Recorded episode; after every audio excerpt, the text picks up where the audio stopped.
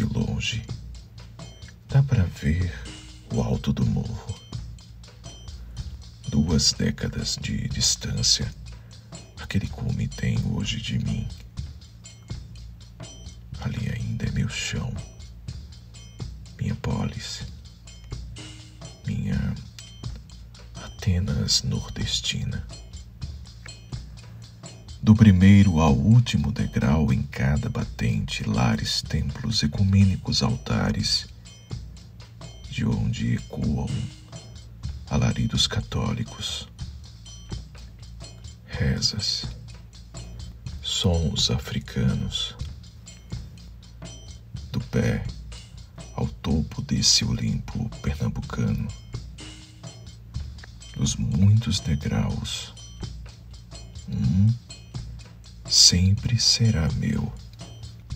Lá erigi meu átrio, um altar para entender o mundo e no desespero clamar para aquele que aos gregos atendia por Deus desconhecido.